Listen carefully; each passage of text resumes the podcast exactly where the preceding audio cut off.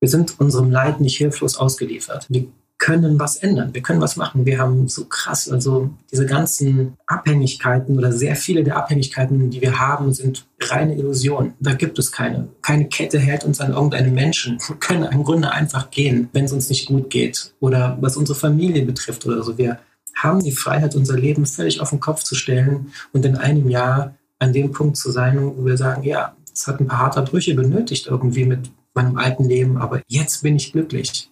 Und ein glücklicher Mensch, ne, Gefühle sind ansteckend. Ein glücklicher Mensch macht andere Menschen viel glücklicher. Willkommen bei Afrikaner, dem Podcast, der das Narrativ schwarzer Menschen im deutschsprachigen Raum verändert und Brücken baut. Benjamin Dittrich ist mein Gast, ein psychologischer Berater und Paartherapeut. Es wird philosophisch und theologisch, aber wie immer bemühe ich mich insbesondere bei scheinbar abstrakten Themen wie diesen, diese herunterzubrechen, so dass sie auch für die Laien unter uns verständlich sind.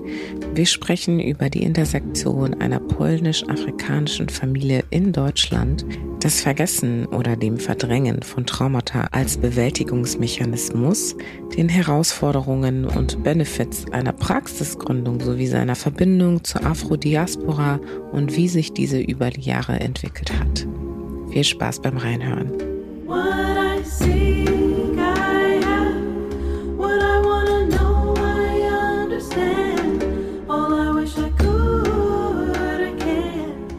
Herzlich willkommen, Ben. Schön, dass du da bist. Hallo, Julie. Wir haben ja uns schon, ich glaube, Anfang des Jahres haben wir uns kennengelernt. Ende letztes Jahr. Ende letztes Jahr ungefähr so, ne? Ja. Kann auch sein, ja. Und wir hatten nicht so die Gelegenheit, viel zu sprechen, weil wir uns ja auch nochmal eigentlich auf unserem letzten Event von Afrikaner hätten sehen sollen und das hat dann nicht geklappt. Aber jetzt bin ich total froh, dass wir im Podcast sprechen können, weil ich glaube, dass du super spannende Insights zu teilen hast. Bevor wir aber dahin gehen, kannst du dich einmal kurz vorstellen, damit unsere Zuhörenden dich kennenlernen können. Ja, hallo, ich bin Benjamin Dittrich. Ich habe eine Praxis für psychologische Beratung und Paartherapie in Köln und ich bin sehr froh, hier zu sein und für die Einladung. Sehr dankbar. Ja, schön, dass du da bist. Nochmal herzlich willkommen. Ben, du hast gerade gesagt, du hast deine eigene Praxis und du führst Paartherapien durch sozusagen, ja. Bevor wir uns deinen Beruf auch näher anschauen, vielleicht etwas über dich, wie wir es sonst auch so mit den Gästen machen. Woher kommst du und wie kommt es, dass du dich hier in Deutschland befindest und auch in Köln? Ich fange mal damit an, dass ich erzähle, dass meine Mutter aus Polen kommt und mein Vater aus Tansania. Mhm. Die haben sich beide kennengelernt in der DDR damaligen und genau, also bin ich in Sachsen geboren, der typische Sachse. Mhm. 1989 sind wir, dann meine Familie, da war ich noch, noch acht, fast neun, dann noch legal ausgereist aus der DDR mit Antrag stellen und einem Jahr warten, dann in mhm. den Westen, in die Nähe von Köln. Mhm. Den sächsischen Akzent hast du, hast du den noch drauf? ich habe den, ich kann den spielen, aber ich, ich kann es nicht wirklich. Es, äh, ich habe es damals nicht gekonnt, dort hat es geheißen, du sprichst so hart. Echt? ja, ja. Wahrscheinlich hatte ich noch ein bisschen mehr polnischen Einschlag von meiner Familie, weil ich mm. bei der polnischen Seite aufgewachsen bin. Mhm. Ja, aber jetzt ist auf jeden Fall, glaube ich, relativ viel raus, wenn ein bisschen Rheinländisches drin. Hm, okay. Ja, spannend. Also du sagst, ihr wart in der DDR erst einmal und dort haben sich deine Eltern auch kennengelernt. Mhm. Und also dein Vater, hast du gesagt, aus Tansania, der ist dort gewesen. Was hat er dort gemacht? Mein Vater hat dort studiert. Der hat, oh, jetzt weiß ich gar nicht mehr so ganz genau, was er wirklich studiert hat. Ich weiß, mhm. Darf ich das überhaupt sagen? Ich glaube schon. Er war Minister für Sport und Kultur mm. in Tansania und ich weiß, dass er Zahnarzt war und er war irgendwie aber zum Studium währenddessen in Leipzig. Mhm. Ja. Okay. Und in seinem Aufenthalt hier in Deutschland hat er dann deine polnische Mutter kennengelernt.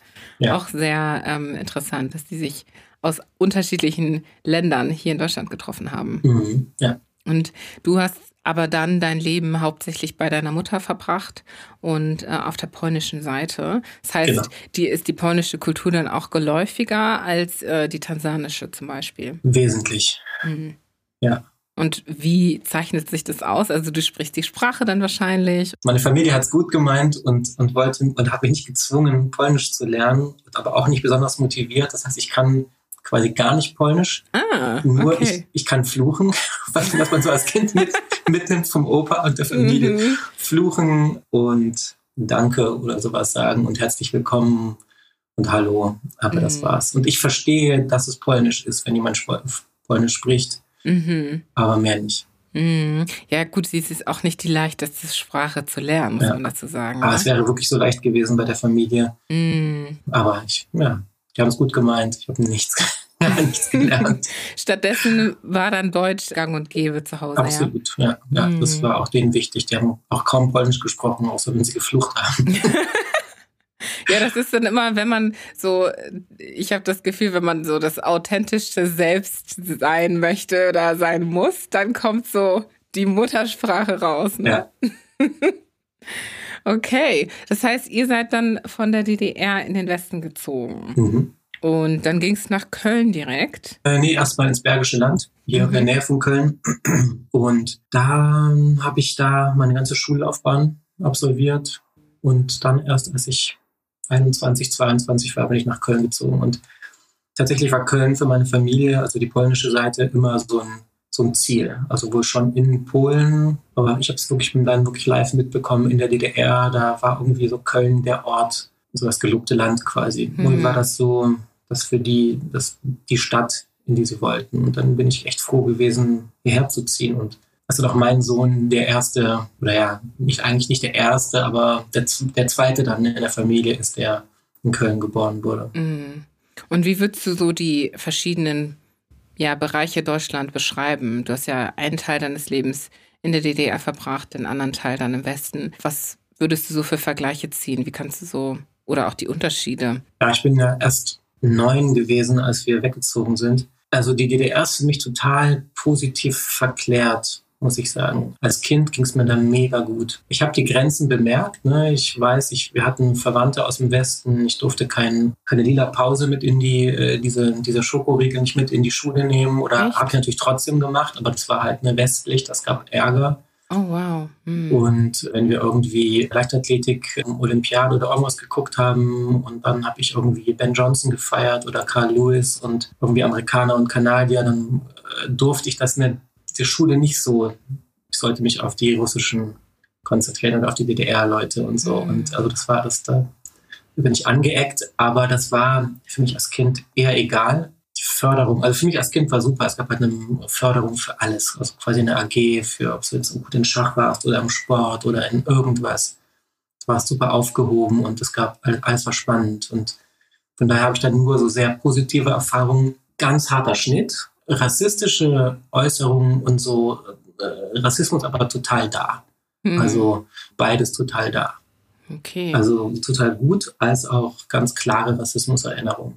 Und das hat sich dann verändert, als du im Westen warst, oder wie hat sich Ja. das verändert? Ja, jetzt wird's jetzt wird's kompliziert. Also erstmal das, was ich noch bewusst weiß, ist im Westen viel weniger Rassismus. Hm. Zeigt mich aber auch ein totales, also das Ende von so einem behüteten, ja nicht behüteten Kindheit, aber so ein Ende von so einer rosa-roten Brille. Plötzlich gab es Probleme und Dinge waren anders und, und haben so aus der Kindheit gefallen, in Anführungsstrichen. Aus diesem, aus diesem ganz kindlichen. Es gab mehr, mehr bewusste zwischenmenschliche Konflikte mit anderen Schülern, ja, ja, Schülern und Lehrern und so. Aber halt dafür natürlich viel mehr Freiheit und Entwicklung und, und also im Großen und Ganzen alles, alles besser und erwachsener und hat mir viel ermöglicht. Aber es war auch so ein, ein Wachwerden quasi. So ein, ich glaube, Mhm. ich wurde da sehr bewusst, wo ich vorher geträumt habe, so Hm. wer Kind ich war. Mhm. Das heißt, ja, in der DDR waren die Dinge sehr viel mehr vorgegeben Mhm. und entsprechend auch abgekapselt vielleicht. Und dann hast du im Westen im Prinzip diese Abkapselung nicht mehr empfunden, dieses vorgegebene. Genau. Du musstest im Prinzip selber dann entscheiden, in welche Richtig, Richtung ich war. Hm. hier Sartre, ich war zur Freiheit verurteilt. Das ist dann immer so mein Mhm. Satz, genau. Plötzlich war alles offen, keiner hat mir gesagt, das musst du machen und dann war es so, ein, äh. Was mache ich denn ich quasi nichts, ganz Ja. genau. Ja. Wow, krass. Und du hast aber gesagt, dass der Rassismus blieb oder wie hat er sich verändert? Nee, das ist schon alles in, im Westen, fand ich, viel besser geworden. Okay. Oder für mich viel, in meiner sehr subjektiven Erinnerung, viel besser geworden. Ich weiß aber inzwischen, dass meine Erinnerungen da wirklich, ja, ich da Sachen verdrängt habe, weil ich habe vorher noch vor nicht mal einer Stunde mit meiner Tante gesprochen und meinem Cousin, die mit mir das alles erlebt haben und habe nochmal gefragt, ne, ich weiß, ich habe Sachen vergessen. Wir kamen vor einem, einem Jahr ungefähr darauf, dass ich sagte, boah, ich habe eigentlich gar keinen Rassismus erlebt hier äh, im Westen. Mhm. Und die meine, meine, meine, Tante mich mit großen Augen anguckte und sagte so, hast du alles vergessen und so und mir Sachen aufzählt. Und ich habe es jetzt mir aufgeschrieben mhm. und habe sie auch vor mir liegen, damit ich es nicht vergesse. Ja. Und ich habe nochmal gestaunt. Ich habe null Erinnerungen an gewisse Dinge und ganz andere Begründungen dafür, warum ich gewisse Entscheidungen getroffen habe. Aber natürlich glaube ich meiner Tante. Okay. Das heißt, quasi bewusst habe ich im Westen wenig Rassismus erfahren. Ich weiß so, ein, eine Gegebenheit weiß ich noch, aber die anderen aus meiner Familie wissen viel mehr. Und dass ich viel mehr erfahren habe und unter gelitten habe. Und das muss ich tatsächlich ja als mit einbeziehen in, in meine Erfahrung. Mhm. Ist das nicht total interessant? Also das erinnert mich ein bisschen daran, dass ich vor kurzem auch mit einer Bekannten von uns, Familienfreundin, die hat mir erzählt, dass ich ihr als Kind erzählt habe. Also wir waren im Auto mit ihr und einem Kirchenältesten damals und waren irgendwie auf einem Weg, auf dem Weg zu einer Kirchenfreizeit. Und im Auto habe ich wohl gesagt, ich möchte so gerne auch so weiß sein wie du. Und ich konnte mich da gar nicht dran erinnern. Ne? Und ich fand das so interessant, dass wir solche Dinge vergessen, weißt du? Also in meinem Fall war es ja genauso. Und ich habe damals da gesessen und mich gefragt, woher kam das? Also wie kann das sein, dass ich das vergessen habe? Mhm. Und also was muss ich auch damals empfunden haben, um sagen zu können, ich möchte mein Aussehen verändern als Kind. Wie alt war ich da? Acht, neun Jahre alt so, ne? Und ich weiß nicht, vielleicht hast du da ja noch mal eine andere Perspektive, auch so als jemand, der sich sehr, sehr viel mit der Psyche des Menschen auseinandersetzt. Was glaubst du, woher das kommt? Warum wird es tun? Erstmal ist interessant und schwierig, so psychologische Sachen auf mich selbst anzuwenden. Mhm. Das ist sowieso ein, ah, das sind zwei Welten, das kann ich nicht gut vermischen, aber ich weiß, dass wir Sachen verdrängen, das ist ein Schutzmechanismus des Gehirns. Wir können manchmal Dinge nicht auf einen Schlag verarbeiten. Vor allem unser Gehirn ist erst mit 25 wirklich, wirklich ausgereift. Und das heißt, vorher können wir belastende Emotionen erfahren, wo das Gehirn einfach quasi sagt, so oh, kann ich nicht verarbeiten, muss ich nach hinten schieben oder irgendwo eine Tür zumachen und eine permanente Umleitung nenne ich es dann immer irgendwie. Und wenn das Gefühl wieder angetriggert wird, dann werde ich einfach ganz witzig, ganz kindlich, mhm. ganz sachlich und gehe weg von der Emotion oder halt wütend. Das ist eine schöne, starke Emotion. Da fühle ich mich nicht so schwach, wie vielleicht Emotionen mich sonst fühlen lassen würde. Also kann es einfach ein Schutz sein, sich um sich nicht mehr so, weiß nicht, schwach zu fühlen oder falsch zu fühlen, dass man sagen muss, ich möchte, ich möchte auch so weiß sein wie die anderen. Mhm. Dass dann irgendwann das Gehirn sagt, so, nee, nee, nee, ähm, das vergessen wir mal lieber, das fühlt sich gar nicht gut an. Das ist eine Möglichkeit. Vielleicht mhm. gibt es noch viele andere. Und ich habe eben beim, bei dem Gespräch mit meiner Tante auch erfahren, dass es bei mir nämlich auch so war, dass ich ähm, auch weiß sein wollte. Und, und ich, ich erinnere mich daran, dass mein Cousin, der ist wie mein großer Bruder, mhm. das genaue Gegenteil hat. Der wollte immer die Locken haben, der ist sechs Jahre älter, der hat da, es war wirklich immer und braun sein und alles. Und ich habe da gestanden im Bad und habe wirklich immer auf meine Seiten hier geklopft, damit ich einen schmaleren Kopf habe, weil die Locken halt mhm. breit wurden. Dass ich auf jeden Fall auch, ich habe immer gerades Haar gesagt, gerades Haar haben wollte, mhm. weil, weil da einfach, das ist einfach normal. Quasi. Man, das, das war, ich habe das bei allen anderen gesehen und ich wollte das auch. Mhm. Und ich dann Dinge, die ich jetzt quasi, an die ich keine Erinnerung habe, aber jetzt meiner Tante erfahren habe, ja. wie in der Grundschule hat dann hier im Westen, was dann passiert ist. Also ich, ähm, die, erste, die ersten Monate hat es immer geheißen, der Schwarze war es. Daran habe ich keine Erinnerung, aber das, meine Tante meinte, das war, das war einfach Fakt, dass ich das nicht weiß. Das ist für sie unfassbar. Krass. Dass ich geweint habe, weil plötzlich ich von der halben oder von mehreren Kindern in der Klasse, wenn irgendwas passiert ist, war es immer einfach ich. Mhm. Und ob das die Lehrer geglaubt haben oder nicht, ich glaube tatsächlich nicht. Was trotzdem halt, oder natürlich muss es ganz schlimm für mich gewesen sein. Also sie hat gemeint, ne, deine Gerechtigkeit, sie hat das so gemein gefunden, dass, dass, dass das einfach nicht stimmt und einfach ganz viele behaupten, äh, ich war das und dann hat mit diesen Worten, der Schwarze war es. Und mhm. ich weiß, dass ich in der Zeit auf jeden Fall auch so neun plus 19, 11 auch immer vom Spiegel stand, bevor ich rausging und die Haare nass machte an der Seite und mir die, Haare irgendwie angeklopft habe, damit ich, damit die anders und die Krass.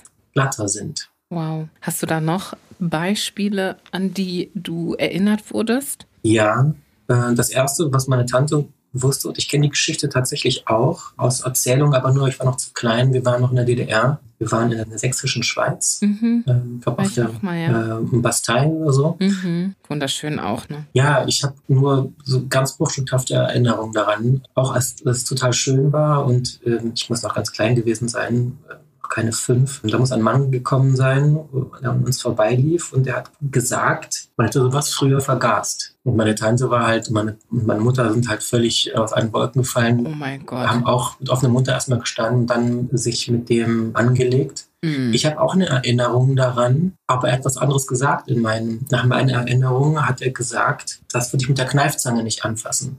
Mhm. Das, ist, das muss also auch passiert sein, vielleicht vermische ich aber die Orte mhm. oder die, die, die Personen. Also diese Sätze, also das, denn das würde ich nicht wissen, wenn es nicht passiert wäre. Mhm. Das gab es sogar. Das nächste war dann später, was jetzt vielleicht nicht unbedingt negativ ist, aber auf jeden Fall, ach doch, das muss für mich wohl nicht schön gewesen sein, dass man mich, als ich noch, noch klein war, dann Leute kamen und sagten, kann ich das mal anfassen?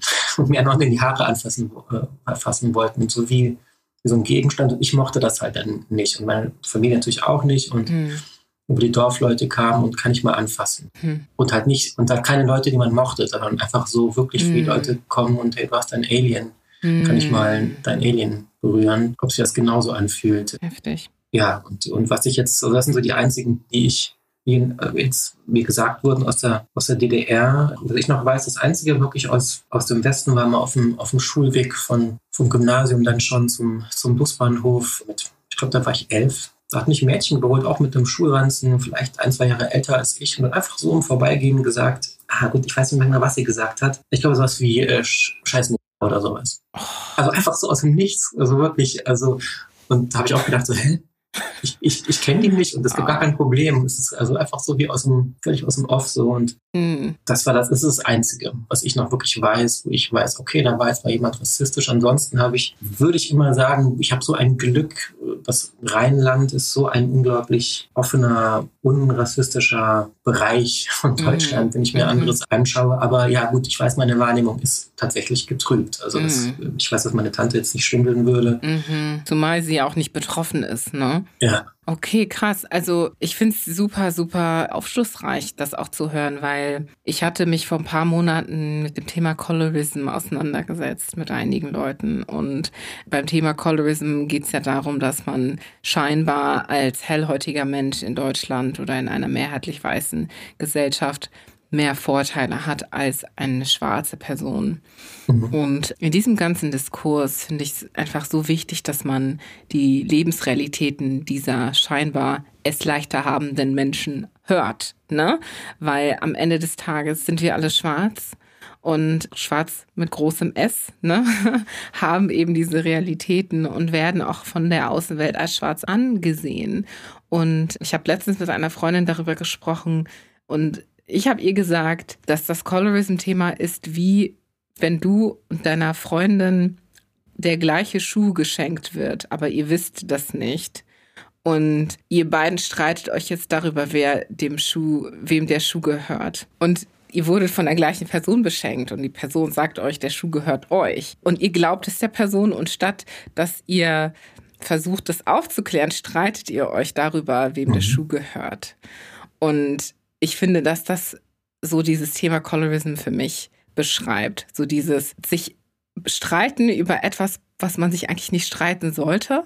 So, mhm. ne? Also wenn der, ich spreche jetzt vom Diskurs unter Schwarzen, ne, unter ja, hellhäutigen, dunkelhäutigen Schwarzen und so.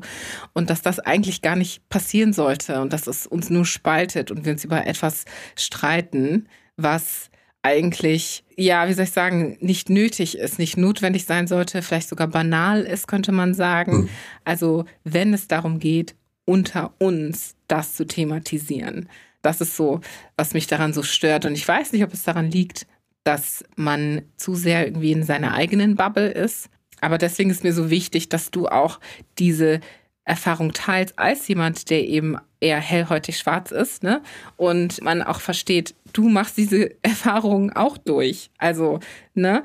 Ich hatte, ich habe mit jemandem gesprochen, der auch äh, mixed ist und äh, es war eine Frau und sie hat gesagt, wer weiß denn, was ich für Erfahrungen gesammelt habe. Wer weiß hm. denn, ob ich es schlecht oder besser oder schlecht her hatte? Ne? Wie willst du das einschätzen? Weil in meiner Bubble und in meiner Welt bin ich dann ja auch die betroffene Person. So. Und deswegen finde ich es total toll, dass du das geteilt hast, weil ich wichtig finde, dass sowas gehört wird und man das versteht und auch anerkennt und für sich vielleicht dann sich vielleicht hinterfragt, ob als hellhäutiger oder dunkelhäutiger Mensch und versteht, mhm. am Ende des Tages sind wir Menschen, wir sind schwarze Menschen und wir machen diese Erfahrungen durch. Und was machst du jetzt mit dieser Info?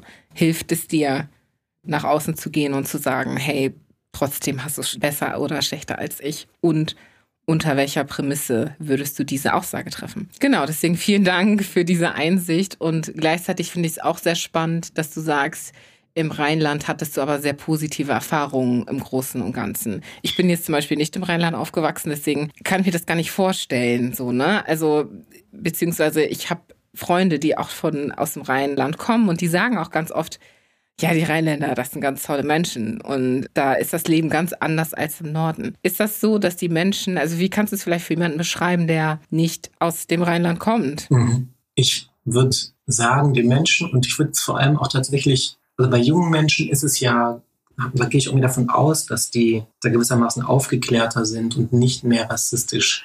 Das ist komisch auch, das zu sagen überhaupt. Aber mich wundert oder ich habe da mehr im Kopf, dass ältere Leute, dass ich oft das Gefühl habe, ältere Leute erlebt zu haben, mit denen das total weit weg ist, irgendwie äh, rassistisch zu sein oder immer das Gefühl gehabt zu haben, da in so einem kölschen Dialekt quasi irgendwas zu hören, ich kann es nicht und äh, es ist nur so quasi im Kopf, dass quasi alle gleich sind und so, hä, so wie, wie äh, rassistisch quasi, das so völlig weit weg davon. Mhm.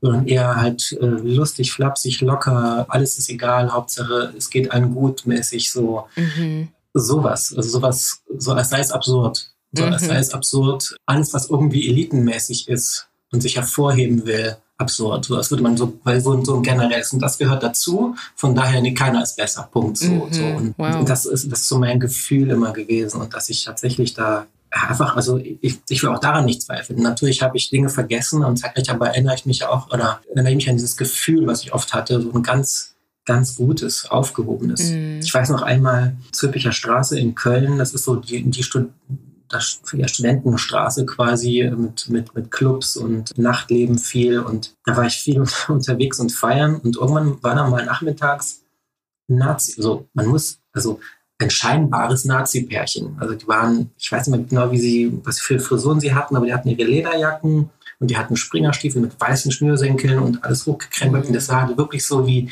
guck mal, ich bin Nazi mhm. und waren da am Kiosk und beeilten sich zum Auto oder so. Und ich habe noch mich so krass gewundert. Ich habe da echt gestanden, habe gedacht so, äh, geil, guck mal nach, ist auf den Zülpicher. Sind die bescheuert? da haben die, wissen die nicht, wo die sind, die müssen auf der Durchreise sein. Ahnung, mhm. die, die, das ist super gefährlich für die hier. Also, man muss sich fast warnen. Ähm, und weil das so absurd, weil das so absurd ist, erstmal, keine Ahnung, halt, also so viele Ausländer und so viele Deutsche und also Ausländer in Anführungsstrichen, also yeah. Menschen mit Migrationshintergrund, und scheinbare Deutsche ähm, und alle sind zusammen und man, es ist so wie so ein, also die, das sind die komischen. Mhm. Das sind die mhm. komischen, wenn die hier auftauchen. Und ich glaube auch, als dass alle noch nicht mal sauer waren, sondern eher so irritiert, so, hä? Was machen die hier, ja. ja. Wow. Ja, weißt du, ich ähm, war vor kurzem tatsächlich in Bonn das erste Mal. Vor zwei oder zwei Wochen war das, glaube ich. Ich muss sagen, dass ich zum ersten Mal in einer deutschen Stadt war, wo ich mich super, super wohl gefühlt habe. Und das auf Anhieb. Und es lag tatsächlich daran, dass die Menschen uns ständig angelächelt haben. Also ich war mit meiner Freundin, meiner polnischen Freundin übrigens. Sehr schön. war ich dort. Und wir haben dann irgendwann, irgendwann haben wir nur noch gelacht, wenn Menschen an uns vorbeigegangen sind, weil die uns immer wieder angelächelt haben. Und meine Freundin dann auch schon so, Gilet, wir sind irgendwelche Unmenschen hier, weil die lächeln uns die ganze Zeit an. Also teilweise haben sich Menschen umgedreht und uns angelächelt. Also es war wirklich sehr, sehr besonders. Und also Menschen und Freunden, denen ich das erzähle, die auch aus dem Rheinland kommen, eine auch insbesondere aus Bonn selbst, die hat sich da gar nicht drüber gewundert und meinte so, ja, so sind wir. also ich finde das total interessant und ich weiß nicht, also warst du auch schon in anderen Städten, also hast du ja gesagt, du kennst das nicht aus anderen Städten in Deutschland, hast du also wirklich diesen Unterschied bemerkt, wo du gesagt hast, okay, die Leute sind da echt sehr kalt und entsprechen so diesem typisch deutschen, eher zurückgehaltenen Stereotyp? Da habe ich tatsächlich echt nur eine, eine einzige Erfahrung oder Erinnerung, die habe ich noch gar nicht so klar drauf geschoben, dass es auch was ein rassistisches sein könnte. Aber ja, um deine Frage zu beantworten, ja, ähm, ich habe erstmal in Köln studiert und dann haben wir das Studium zu Ende gemacht. Da war ich eingeschrieben an der Uni Duisburg-Essen, also in Standort Essen. Mhm. Und musste mich für die Einschreibung dort, musste ich auch eine Unterlage kopieren. Und man konnte an den Automaten in der Uni Essen nur mit irgendeinem mit so einer Chipkarte. Also man konnte nicht einfach Geld einwerfen. Und mhm. da ich noch nicht eingeschrieben war, hatte ich keine Karte. Also musste, war darauf angewiesen, dass mich irgendeine Studentin oder ein Student, ich glaube, wirklich eine Sache zweimal kopieren ließ. Mhm. Und ich stand da, das war 2009 oder 10 oder so, mhm. und ich stand da und habe wirklich gesagt, kann man Künstler, also ich, ich, wusste halt in Köln, ich war ja da immer Student, das war egal, also ja logisch, man liest irgendwen, ich habe mein Geld auf der Karte, ja klar, logisch, dann vielleicht 20 Cent weg oder so. Mhm. Und die Leute haben sich wirklich so weggedreht. Und ich hatte das Gefühl so, krass, ich möchte einfach nur für 10, ich habe wirklich gesagt, ich gebe dir 50 Cent, wenn ich einmal kopieren darf. Und ich habe das Gefühl, Leute sind so junge Studentinnen und Studenten sind misstrauisch, mir mich da einen Zettel kopieren zu lassen. Irgendwann hat jemand, das waren jetzt nicht viele Minuten, vielleicht zehn Minuten später oder so, mich das machen lassen, aber auch nicht mit dem Gefühl von eben nicht ja, dieses offenherzige, mhm. irgendwie rheinländische äh, von, ja, logisch, klar, sondern schon so ein, ja, ja okay. Ja, okay. und dann schnell weg und dann hoffentlich kriege ich jetzt keinen Nachteil dadurch. So, ich ja. misstraue diese Menschen. Dieses ein ganz komisches Misstrauen. Und das war echt das einzige Mal, dass ich sagen muss, wo ich, wo ich wirklich eine, eine Erinnerung habe, dass es, dass, ich, dass mir da so eine Kälte begegnet ist mhm. und so ein ganz anderes Gefühl. Mhm. Mhm. Ansonsten in München war ich mal, das ist auch schon 20 Jahre her, da wurde ich natürlich direkt am Bahnhof von der Polizei kontrolliert. Ähm, wirklich, ich kam wow. in München, warte darauf abgeholt zu werden von meiner damaligen Freundin und sagt zum Zeitpolizisten und wollen mich irgendwie, wer ich sein, Ausweis und so weiter. So, Was? Wow, Einfach so? Ja, ja, ich war irgendwie 2021, also 2000 wird das gewesen, 2001 vielleicht. Krass. Ja. Interessant. Wow. Heißt das, also du hattest ja mal in unserem Vorgespräch, glaube ich, gesagt, dass du auch dort in Köln, wo du bist, bleiben möchtest. liegt, liegt es daran, dass du dich eben so wohl fühlst und ja, ja auf jeden Fall. Mhm. Also ich fühle mich total wohl und ich sehe tatsächlich keinen Grund wegzugehen oder so. Also ich bin mhm. total offen und ich, ich würde ja auch nicht hier mein, meine, meine Wurzeln verlieren oder könnte ja immer wieder zurückkommen, aber mhm. noch hat mich nichts überzeugt, irgendwo anders hinzugehen. Mhm. Also aus keinen Gründen irgendwie. Kann ich sehr gut verstehen. sehr, sehr gut. Ja, du hast ja vorhin auch erzählt, deine Schulzeit hast du ja hier dann oder in Köln dann fortgeführt. Wie ist dein Weg so für dich weiter verlaufen? Also von der Schulzeit an, du hattest jetzt Freiheit, so die mhm. Last der Freiheit und der Verantwortung. Wie hast du dann geschafft, diese Freiheit auch anzunehmen und daraus etwas zu machen und für dich eine Richtung einzuschlagen? Ja, nach der Schule habe ich drei Wochen lang BWL studiert, weil meine Freunde gesagt haben, das machen doch alle, mach das doch auch. Mhm. ich habe gedacht, okay, das machen alle, kann nicht so schwer sein. Dann habe ich drei Wochen lang genau BWL studiert, habe bemerkt, oh nee, gar nicht, gar, gar nicht mein Ding, zu viel Zahlen und super uninteressant für mich. Und dann habe ich halt dann das gemacht, was mich interessiert und habe halt dann angefangen, Philosophie und katholische Theologie zu studieren mhm. und noch kurz Judaistik. Aber dann war es mir irgendwann zu, zu schwierig mit dem Hebräisch lernen. Oh, yeah. Und dann nach der, habe ich, ich habe lange studiert, war auch so ein typisches passend zu dem Last der Freiheit. Ich musste mich selber um alles kümmern und, und so. Und ich habe das war, ich hatte, ich habe gerne studiert, aber habe keinen richtigen Grund gesehen, zu den Prüfungen zu gehen und habe immer auch gedacht, ah, weiß nicht, reicht das schon, was ich gelernt habe und so und lange, lange studiert. Wie lange war das bei dir dann?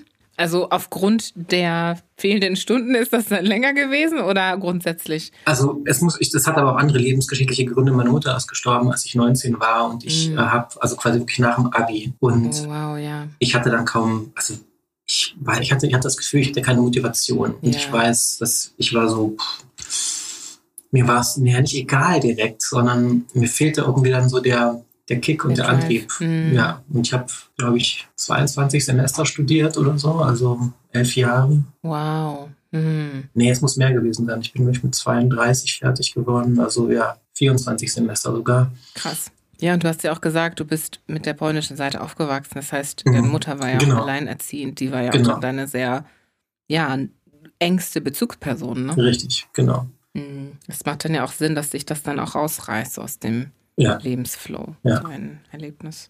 Und gewissermaßen war dann äh, tatsächlich noch bis heute, ich das Gefühl habe, ich bin irgendwie stehen geblieben in der mhm. Zeit. Also irgendwie ist der Ben 19 geworden und danach fühlt sich alles so ein bisschen an, als hätte ich, ja nicht, als würde ich eine Rolle spielen, aber als würde ich mir, also ich weiß, ich muss das machen und ich nehme es mir und ich lerne das. Aber eigentlich bin ich der 19-Jährige, der da immer noch versucht, das Erwachsensein zu spielen, aber ist 19, aber ist, weiß ich nicht, ob das auch eine, fühlt sich ein bisschen so an manchmal. Mhm. Und dann wieder auch natürlich gar nicht. Und wenn ich mit anderen Leuten spreche, die nichts in der Art erlebt haben, die sagen auch, ähm, ja, ich bin irgendwie immer noch 21 und obwohl nichts passiert ist und man ist nicht irgendwie, hat das Gefühl, oh, dieses Erwachsensein in irgendeiner Form spielt man dann doch. Und das ist, man ist trotzdem noch die alte Person. Es war auf jeden Fall lang, das Studium, und ich habe es total geliebt und das war auch so Personal Development mäßig total wichtig und es hat sich auch ein großer Kreis geschlossen. Ich bin halt sehr katholisch aufgewachsen mhm. und meine Mutter hat wirklich ähm, maximal alles in Frage gestellt, ähm, was mein Glauben betrifft. Dann habe dann auch gebrochen mit dem und habe wirklich da nochmal sehr viel Freiheit gelebt und alle möglichen Philosophien ausprobiert. Mhm. Ja, wollen ja alle möglichen nicht, aber habe wirklich mich tief reingelesen und, und das studiert sozusagen und dann hat sich, habe ich, hat das quasi alles so eine, so eine, so eine Heilung gefunden am Ende, weil dann letztlich das, meine Abschluss, meine, meine Magisterprüfung in Theologie war es dann aber, war über, über die christliche Mystik und über wirklich, also quasi wirklich die Gotteserfahrung. Und das, mhm. darüber ganz viel. Am Ende habe ich irgendwie wieder so ein, so, ein, so eine Art Teil gefunden, was das Ganze betrifft. Mhm.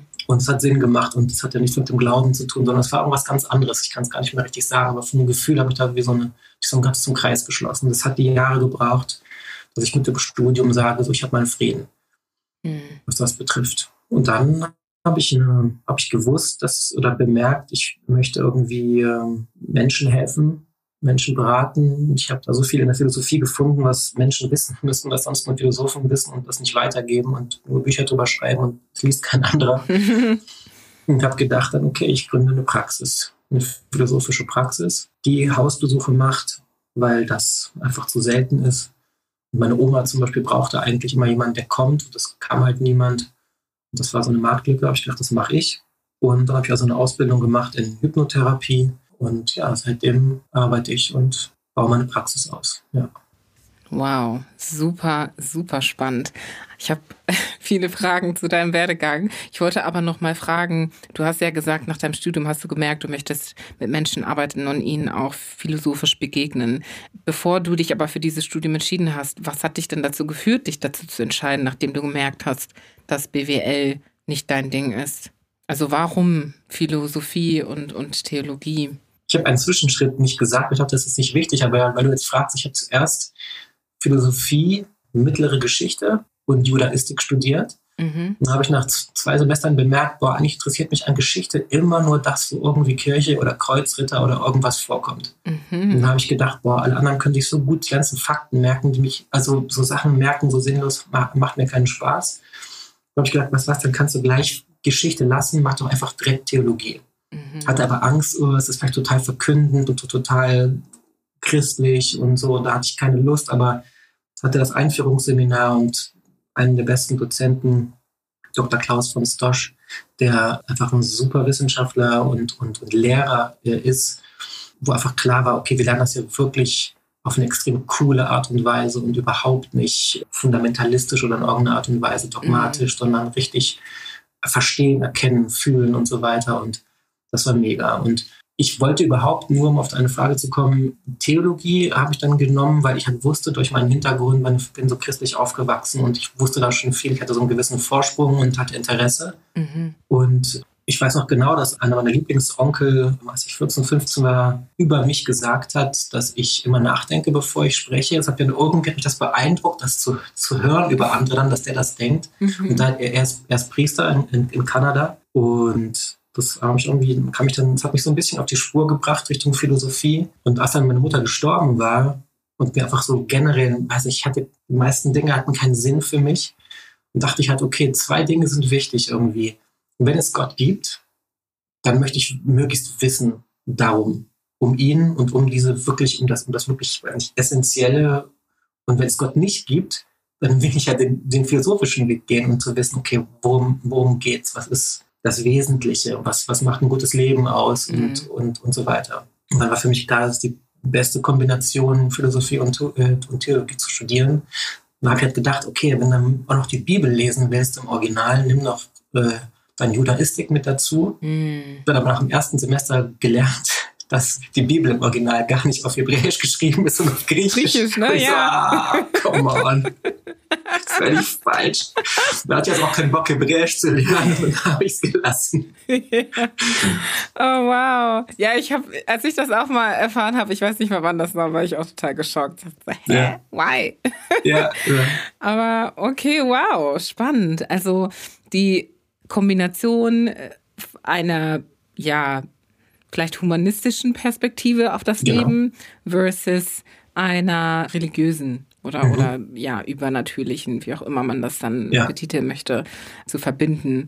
Okay, spannend. Und dann hast du ja gesagt, du hast für dich gemerkt, du hast dann schon auch Gott erlebt, wenn ich dich richtig verstanden habe. Also oder was heißt erlebt? Du hast realisiert, dass es Gott gibt oder einen Gott gibt? Oder wie nee, so weit, würdest du dann deine. So weit würde ich nicht gehen, aber okay. ich war immer fasziniert von mystischen Erfahrungen und ich, ja, doch, ich glaube schon, ah, das hat sowas, kommt in diesen schwierigen Bereich. Ne? Mhm. Also ich glaube schon, so Erfahrungen gemacht zu haben, Transzendenzerfahrungen, die eher mit Meditation zu tun haben oder mit aus heiterem Himmel. So, ich weiß auch nicht beim Basketballspielen im Dorf, wo ich auf der Grundschule war, mit, mit 15, 16, was ich in den Himmel guckte und einfach, ich weiß es noch ganz genau, das, es ist irgendwie sinnlos, man, oder man dieses Unglaubwürdige dann gefühlt, aber das war irgendwas, irgendwas war. Mhm. Und ich guckte in den Himmel und es war so schön und ich habe dann gestanden und es hatte, ich weiß nicht genau. Und ich würde es aber niemals irgendwie gewissermaßen auf einen männlichen, weißbärtigen Gott, der irgendwie richtet und auf was Personales, sondern eher so, es ist fast schon mehr wie bei Star Wars. Also es gibt etwas. Mhm. Es gibt etwas, was vielleicht sogar desinteressiert ist oder so, aber es gibt etwas. Und obwohl nee, das Gefühl war eigentlich immer ein total gutes. Mhm. Aber das, ich habe, ich würde das nicht unbedingt Gotteserfahrung nennen, mhm. sondern eher so, so Transzendenz oder spirituelle Erfahrung oder so. Und mhm. Glaube da aber auch einfach den verschiedenen Philosophien und spirituellen Ansätzen und philosophischen, die genau darauf hinweisen. Also es ist natürlich umstritten, wie bei den Philosophen so vieles, aber die, die Mystik, also diese Gotteserfahrung ist eines der einzigen, es gibt als Erkenntnismöglichkeit. Es ist total irrational und ist trotzdem für viele Philosophen eine, eine echte Erkenntnismöglichkeit von etwas. Also eine wirkliche, echte Erfahrung, die was Echtes beschreibt. Mhm. Und so viele Philosophien oder mehrere Philosophien und viele spirituelle Sachen, Traditionen sagen das und ich erlebe das irgendwie. Und dann habe ich mir ausgesucht, nach, boah, nach, einer gewissen Überwindung, das zu glauben. Ich habe mich irgendwie auch entschieden, das zu glauben. Und mhm. eben nicht hart akademisch zu sein und zu sagen, kann ich nicht beweisen, sondern zu sagen, nee, ey, das, ja, ich glaube, das ist einfach. Und mhm. ich mache die Erfahrung und ich erlebe gewisse Dinge, die darauf beruhen, funktionieren bei mhm. Klienten und Klientinnen. Da muss ich nicht, also es funktioniert, ich muss nicht wissen, also ich muss nicht, nicht, nicht weiter beweisen für mich. So. Mhm, mhm, mhm. Spannend. Also du, du akzeptierst dann auch einfach die Tatsache, dass nicht alles gewusst werden muss und ja, man gewisse Dinge einfach auch loslassen kann und, und Vertrauen. Ja, ja. übt stattdessen. Ja. Definitiv. Es gibt Philosophen, und das finde ich halt dann wichtig, die sind in der Lehre oder in der Forschung und die sollen ruhig dann da sich mehr reinfuchsen und das verstehen, das Warum. Mhm. Ich bin halt ein Praktiker, also in der philosophischen Praxis. Ich habe den, den letzten Hintergrund nicht und das will ich nicht, weil ich denke halt so viel unglaublich wundervolles philosophisches und spirituelles Wissen ist da und ist beschrieben und auch wunderschön beschrieben von, von, von tollen Leuten. über die Jahrzehnte und Jahrhunderte. Und kaum ein Philosoph macht sich die Arbeit, das an die Menschen zu tragen, mhm. wo es mhm. hingehört, um zu helfen. Und mhm. was genau dahin zu bringen, wo es hingehört, das war so einer meiner Urantriebe, mich dann selbstständig zu machen. Mhm. Und den Leuten eben damit zu helfen. Ich weiß nicht, warum Meditation so gut ist. Also das inzwischen weiß ich es, aber das wusste ich jetzt vor zehn Jahren nicht.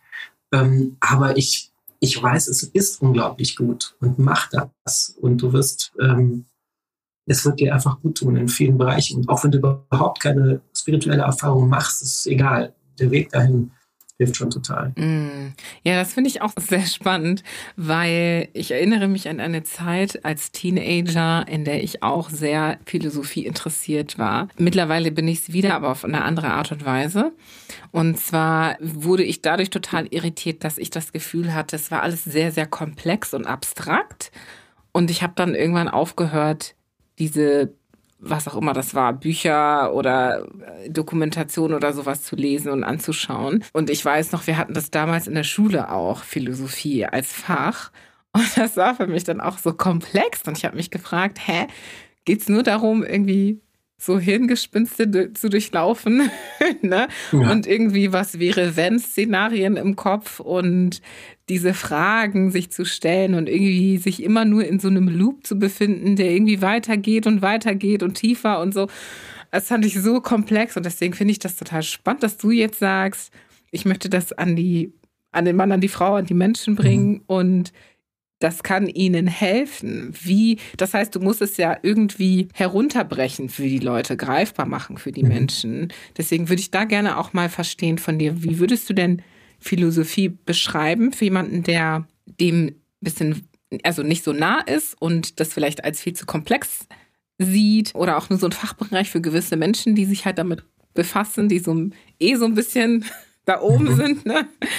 Wie würdest du das beschreiben? Oh, das ist eine gute Frage. Ich habe mir noch gar nicht über die Definition von Philosophie Gedanken gemacht. Ich mag erstmal die Liebe zur Weisheit erstmal. Ne? Und das, mhm. das, das finde ich, hat für mich also ganz viel Liebe und Weisheit auch noch. Dann muss man wiederum Weisheit definieren. Ich habe für mich mal Weisheit definiert als nachhaltig sinnvolle Denk-, Handlungs- und Lebensweisen. Mhm. Und dass die Philosophie eben es gibt eben, wie du sagst, so viel und das ist so komplex und das sind so wirklich, ist wie Jazz, würde ich mal sagen, wo es auch völlig gegensätzlich unterschiedliche Sachen gibt. Ja. Dass die Philosophie danach strebt, nachhaltig sinnvolle Denk-, Handlungs- und Lebensweisen zu finden, möglicherweise, und zu erforschen wäre zu viel, aber vielleicht wahrzunehmen, äh, Dinge zu hinterfragen. Also das Fragen stellen, viel wichtiger ist das Antworten finden. Mhm. Ah, boah, aber das wirklich definieren und warum ist, also um den anderen Teil deiner Frage zu beantworten, ich muss gar nicht so viele Dinge runterbrechen oder vereinfachen für Menschen, sondern ich nutze eher, was ich so weiß, um eben die vielleicht richtigen Fragen zu stellen. Mhm. Ach Gott, ab und zu mal zitiere ich, aber ich habe, sag ich mal, viel weniger greife ich wirklich zurück und zitiere mal jemanden. Das ist selten. Es geht eher um die philosophischen Methoden, sage ich mal. Und mhm. eine der meistgenutzten Sachen ist eben tatsächlich so Meditatives und, und Achtsamkeit, also in dem Sinne wirklich sein Denken zu beobachten und quasi Selbsterkenntnis zu üben und auch Leuten, die, Emotionen, die in emotionalen Konflikten stehen, zu sagen, okay, dafür haben die Philosophen halt die Vernunft hochgestellt. Wenn du rational nicht weiter, äh, emotional nicht weiterkommst, du ähm, liebst eine Person, die dich total verletzt und du merkst, boah, das ist irgendwie nicht gesund und dann darfst du auf den rationalen Modus schalten quasi und sagen so, okay, dann sind Gefühle weg. Und jetzt muss ich einfach rational entscheiden und ich merke, das tut mir nicht gut, also muss ich weggehen. Und dass das einfach genutzt wird als Mittel zu sagen, okay, ich darf das so benutzen, auch meine Vernunft und mhm. die mal drüber stellen. Generell, ähm, ich benutze viel aus der buddhistischen Psychologie und der buddhistischen Psychotherapie. Und eine der Sachen, die da zum Beispiel wichtig ist, ist, dass man in der westlichen Welt ist es so, dass Gefühle, die wir positiv nennen, wie Liebe und so, dass, es, dass wir da immer zu, ja, quasi Ja zu sagen sollen und uns mit denen identifizieren sollen. Da ist total hilfreich auch das, das Fernöstliche zu sehen, dass auch diese Gefühle bewusst wahrgenommen und also auch, auch, auch einer Entscheidung bedürfen. Also dass ich auch zu gewisser Liebe Nein sagen darf und dazu wissen Dingen, die irgendwie mit positiven Gefühlen verbunden sind, auch dazu nochmal eine kritische Distanz habe und, und, und sage, ja, okay, ich muss nicht aus Liebe alles machen oder ich habe jetzt kein anderes Beispiel. Ja, das hilft vielen Leuten, dass sie mhm. eben nicht glauben, aber es ist doch gut, ich liebe doch oder so, sondern nee, nee, nee, darfst auch dazu einen richtigen Abstand finden. Mm. Also wenn ich das so vielleicht zusammenfassen darf, also es geht zum einen um Verhalten oder eine Einstellung, genau, eine mhm. Einstellung zum Leben. Du hast gesagt, nachhaltig sinnvolle Denk-, Handlungs- und Lebensweisen. Das heißt, die Art, wie man denkt, wie man lebt, wie man ist, sozusagen, mhm.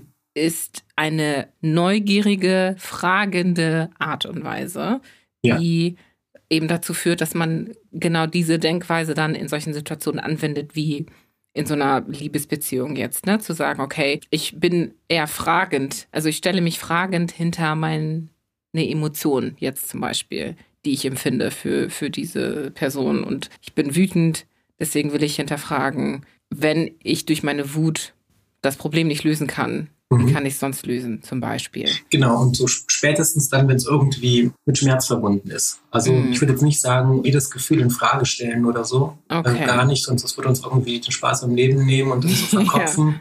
ja. ja, genau. Aber dann, wenn man halt vielleicht sogar doch das, aber eben in gewissen Abständen, jetzt nicht im Moment, aber dann doch zu sagen, okay, ich nehme mal dieses Wochenende, nachdem ich weiß nicht, eine total verliebte Woche hatte und alles war happy Sonnenschein mit der Person, mhm. das dann irgendwie doch einen Moment nehme und sage und kurz reflektiere und, und mir bewusst werde, was, was macht, also mit so ein bisschen aus sich herauszoomen quasi und mm. gucken, okay, was, was passiert und genauso in, in seiner Wut natürlich oder mit anderen Gefühlen und spätestens immer dann, wenn man halt merkt, okay, jetzt bin ich auf Schmerz gestoßen. Mhm. Dann zu gucken, okay, jetzt bin ich irgendwie in Streit geraten, was ist da passiert und was habe ich gemacht.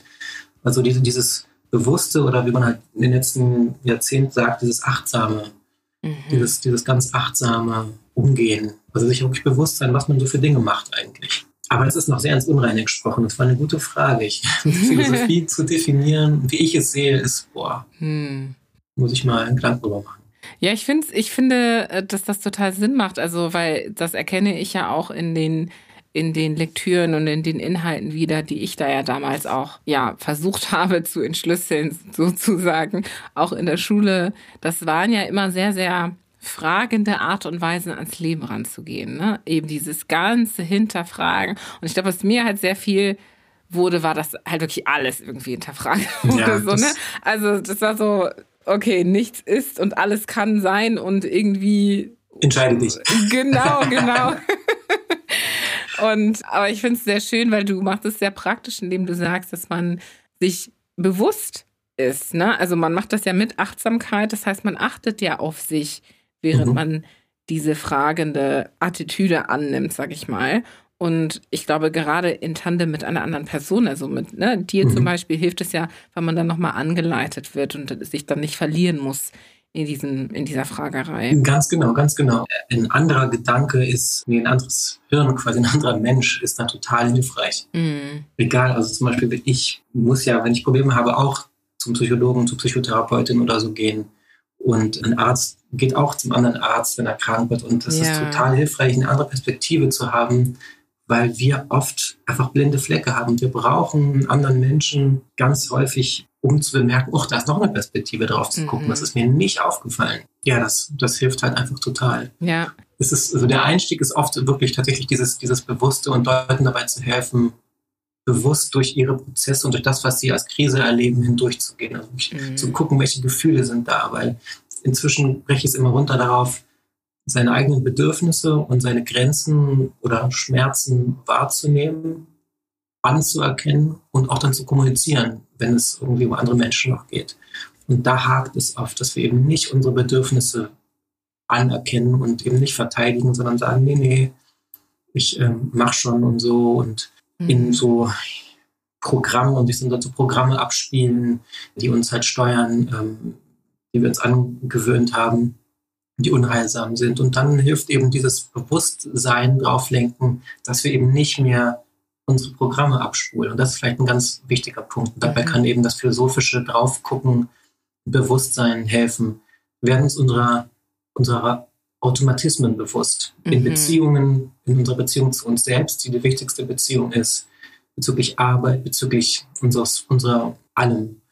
Ja. Und das durchbricht so ein bisschen. Wir merken, ach krass, ich mache immer wieder das und immer wieder dieser Antrieb und so. Und das hilft uns dann, das zu durchbrechen und eben frei zu wählen. Will ich wirklich in jeder Beziehung mich so verhalten oder will ich wirklich noch der Mensch sein, der das macht, der dann sagen muss, ja, ich bin eben so, ich war schon immer so. so nee, ist kein Grund, immer so zu bleiben. Mhm. Vielleicht war ich immer so, aber ich kann, nicht, ich kann mich ändern, ich will mich ändern. Ja, diese Vogelperspektive annehmen, wie ja. du gesagt hast, ne? dieses Ob Versuchen, objektiv zu sein mit, mit sich selbst. Und was mir gerade aufgefallen ist, ist, dass das ja super kennzeichnend ist für deinen Wechsel von der DDR in den Westen, wo du genau diese Freiheit eben erleben konntest und sich das irgendwie auch in deiner Arbeit widerspiegelt, weil du ja da auch den Menschen sozusagen spiegelst, dass sie die Freiheit haben, ja, zu entscheiden, wie sie mit ihren Taten, Gefühlen und so weiter umgehen möchten. Ja, habe ich noch nie so gesehen. Voll interessant, stimmt. Ja. Total cool. Diese Parallele ist mir gerade so aufgefallen. Ich dachte, ah, wie cool. Das ist ja, ja, ja stimmt. super spannend. Ja. Und das finde ich total wichtig. Das ist einer der wichtigsten Punkte. Gut, dass du das sagst. Ich will Leuten dabei helfen, sich ihrer letztlich ihrer Macht bewusst zu werden, ja. dass sie ihr Leben gestalten können, weil wir glauben ja so oft so, oh, ich bin gefangen in meinem Job oder dem, wie ich bin, in meiner Beziehung und in dem ganzen Elternsein und so und mhm. die begreifen zu lassen, du kannst so krass viel verändern. Ich hatte eine Klientin ungefähr vor einem Jahr, die hat der zweiten Sitzung so einen äh, ich glaube, mindblowing, oder mal zu sagen, die wirklich danach meinte so, das hat mich, ich habe nicht gecheckt, dass ich meine Gefühle und meine Gedanken selber steuern kann. Ich wusste das nicht. Und wenn ich habe bemerkt, nach ein bisschen, das ein paar Tage machen, dass ich wirklich mich besser fühle, wenn ich einfach positiver denke. Und das ist jetzt nicht einfach nur positiv denken, sondern wirklich mir anzugewöhnen, nicht immer alles schwarz zu malen und so weiter und so weiter. Und, mm. und in diesen Epiphanie die Menschen zu bringen, in dieses wow, krass, stimmt. Und genau, ich bin nicht einfach Opfer von dem, ich bin jetzt irgendwie hier gefangen in meinem Leid, sondern nee, was ich immer sage oder der Gedanke oder dieser Satz ist in mir, wir sind unserem Leid nicht hilflos ausgeliefert. Mhm. Wir können was ändern, wir können was machen. Wir haben so krass, also diese ganzen Abhängigkeiten oder sehr viele der Abhängigkeiten, die wir haben, sind reine Illusionen. Mhm. Ist, da, da, da, gibt es keine. Keine Kette hält uns an irgendeinen Menschen. Wir können im Grunde einfach gehen, äh, wenn wenn es uns nicht ja. gut geht. Ja. Oder was unsere Familie betrifft oder so. Wir haben die Freiheit, unser Leben völlig auf den Kopf zu stellen und in einem Jahr an dem Punkt zu sein, wo wir sagen, ja, es hat ein paar harte Brüche benötigt irgendwie mit meinem alten Leben, aber ich, jetzt bin ich glücklich. Mhm. Und ein glücklicher Mensch, ne, Gefühle sind ansteckend. Ein glücklicher Mensch macht andere Menschen viel glücklicher. Mhm. Absolut, ja. Ja, und diese Freiheit zu verstehen und anzuerkennen, dass es und auch, also Menschen da durchzuführen, dass sie diese Freiheit anerkennen, kann ich sehr gut nachvollziehen, dass das auch für dich dann bereichernd ist, ne, diese Super, ja. Ich liebe. Das. Wow, wie schön. Das heißt, du hast dann dir gesagt, okay, ich möchte die, ich möchte genau das tun und deswegen baue ich jetzt meine Praxis auf. Man könnte sich auch vorstellen, also sich eine Praxis aufbauen ist jetzt nicht so eine einfache Sache. Wie macht man das? Also sagst du dann einfach, ich nehme jetzt hier irgendwie einen Laden und nenne das meine Praxis. Wie funktioniert das so für uns Laien, die da weit von entfernt sind? Also so ein Hexenwerk war es gar nicht tatsächlich, weil ich ja kein Produktionsmaterial brauche. Ich brauche ja wirklich nur einen Raum mhm. und habe keine, keine Maschinen oder irgendwas. Ich habe das erstmal auf also mobil gemacht, also dass ich quasi wirklich Hausbesucher angeboten habe und hatte noch gar keinen Raum dafür. Okay. Und habe einfach angefangen, Werbung zu machen. Habe ne, das alles gegründet, quasi beim Finanzamt gemeldet und dann einfach Werbung gemacht und hatte meine Konzepte und alles und habe angefangen, ja, Anrufe zu kriegen und E-Mails und habe dann Leute besucht. Hm. Und dann irgendwann wollte ich einen Raum haben, einfach weil es mit dem Arbeiten und Aufhören zu arbeiten besser ist, wenn man ansonsten, wenn man es zu Hause macht, am Rechner sitzen und so und den ganzen Papierkram kriegt man oft kein Ende. Also gegen mir dann so. War eine mhm. Zeit lang gut, aber dann wurde es irgendwie, dann gab es keine, keine Freizeit mehr. Und da habe ich das Glück gehabt, hier einen preiswerten Raum zu kriegen im Haus von den Eltern von meiner Freundin. Und die haben mich ausgestattet, habe es mir gemütlich gemacht, außer dass es noch so halt. und ja, und das wird sehr gut angenommen. Also mhm. die Leute kommen gerne hierher. Also tatsächlich war, war ich vor Corona viel mehr woanders. Dann kam Corona und es hat eh diesen Einschnitt. Und jetzt seit Corona äh, kommen die Leute viel lieber raus, also zu mir in die Praxis, als dass ich Hausbesuche mache. Also ich mache fast gar keine mehr. Mhm. Äh, zurzeit tatsächlich. Und wenn dann halt irgendwie macht man alles online. Das war relativ einfach. Das ist kein, kein so großer kein so großer Schritt. Okay. Ich würde jetzt denken, dass du aber auch in Bezug auf, ja, also ähnlich wie bei Ärzten, dann irgendwie auch eine Lizenz oder sowas bräuchtest. Aber wie sieht es da aus? Für psychologische Beratung braucht man keine Lizenz, äh, keine, mhm. keine Genehmigung. Für psychotherapeutische Sachen bräuchte man dann eine, eine Approbation oder einen Heilpraktiker für Psychotherapie. Ja. Aber ich arbeite eben mit, mit, mit Krisen und ja, sozialen Krisen ohne Krankheitswert. Mm. Und das hat oft beratend oder unterstützend und so weiter. Da brauche ich nichts eigentlich dazu. Natürlich nenne ich immer meine Qualifikationen online, damit die Leute halt wissen, okay, das ist jetzt nicht irgendjemand, der gar keine Vorbildung hat mhm. in diesen Bereichen und bilde mich weiter und das das reicht den Leuten dann schon. Okay. Meistens. Das heißt, man gehört dann auch nicht, ähnlich wie bei Ärzten, auch in so eine Art ja, kassenärztliche Vereine oder sowas, dass genau. man da nee. irgendwie durch die Krankenkasse abgerechnet wird und so weiter. Ja, nee, also ich, ich zumindest nicht. Äh, mhm. Da müsste ich irgendwelche Auflagen erfüllen. Das mhm. wäre in mancher Hinsicht gut, in der kassenärztlichen Vereinigung zu sein oder darüber abrechnen zu können. In anderer Hinsicht würde es dann wieder automatisch bedeuten, dass ich gewisse Auflagen bekäme, die ich so frei nicht habe. Mhm. Also, weiß nicht, sowas wie, was jetzt viele beschweren, irgendwelche Hygienevorschriften oder ich habe eine Stufe vom, vor der Praxis, die dann irgendwie, äh, weiß ich nicht, irgendwo mhm, eingetragen sein mhm. müsste. Ich habe jetzt eine Toilette, aber tatsächlich müsste ich irgendwelche Vorgeachte. Ich glaube, ich, glaub, ich müsste einen Warteraum haben, wenn ich angemeldet wäre. Oh, und ja. dann müsste ich direkt eine andere Praxis mitnehmen und so. Mhm. Von daher hat es und auch bürokratiemäßig äh, hat es viele Vorteile, da nicht drin zu sagen, sein. Ja.